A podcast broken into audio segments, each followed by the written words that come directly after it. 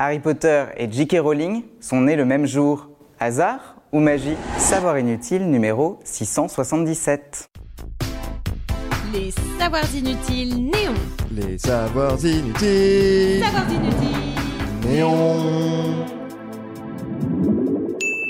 La scène est touchante. Harry, qui vit chez son oncle et sa tante depuis le décès de ses parents, célèbre seul son anniversaire en traçant un gâteau dans la poussière qui tapisse le sol. Le jeune garçon a 11 ans, l'âge pour entrer à Poudlard. Nous sommes dans la fiction en 1991. Mais soyons plus précis, nous sommes le mercredi 31 juillet 1991 et le 31 juillet n'est pas une date choisie au hasard par l'autrice J.K. Rowling. L'écrivaine est née le 31 juillet 1965 et la suite de la saga, la pièce de théâtre Harry Potter et l'enfant maudit, est sortie le 31 juillet 2016. Les clins d'œil autobiographiques sont nombreux dans la saga. Les détraqueurs, par exemple, sont pour J.K. Rowling l'allégorie de la dépression, une maladie qu'elle a traversée. Le personnage d'Hermione est inspiré de sa propre vie et le professeur Rogue trouve ses traits dans ceux d'un ancien professeur de chimie de l'autrice britannique. Quant au placard sous l'escalier, il existait dans sa maison d'enfance même si elle n'y dormait pas. Une autre inspiration, supposée cette fois-ci, a failli causer des problèmes aux créateurs des films. Un collectif d'avocats russes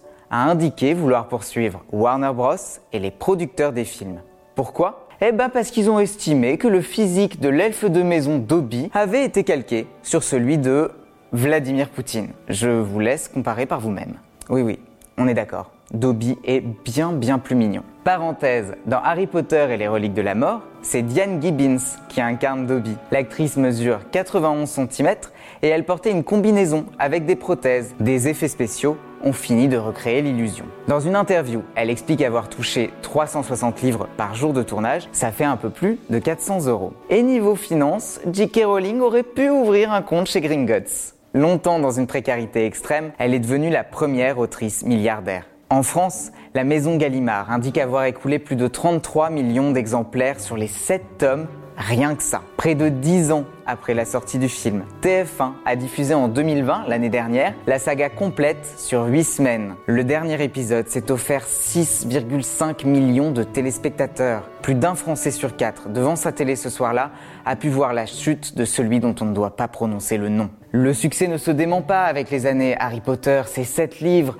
8 films, des parcs d'attractions, des millions de fans à travers le monde et même des colocs. Alors non, non, a rien à voir avec la colocation. Non, je vous parle de colloques universitaires. En mai 2019, à la fac de droit de Poitiers, des doctorants ont apporté leur analyse sur le cadre juridique du monde des sorciers. Quelques mois auparavant, c'est l'université de Bordeaux qui avait accueilli un événement similaire, mais cette fois-ci, c'était sur Star Wars. Et qui sait, Peut-être qu'on va bientôt pouvoir passer les buses, vous savez, le brevet universel de sorcellerie élémentaire. Dans la VO, les examens s'appellent Ordinary Resorting Levels. L'acronyme est donc OWL, OWL, que l'on peut traduire par chouette. En parlant d'animal à plumes, Edwige, la chouette blanche d'Harry, qui est une femelle, souvenez-vous, est incarnée par un harfang des neiges mâle. Comment le sait-on?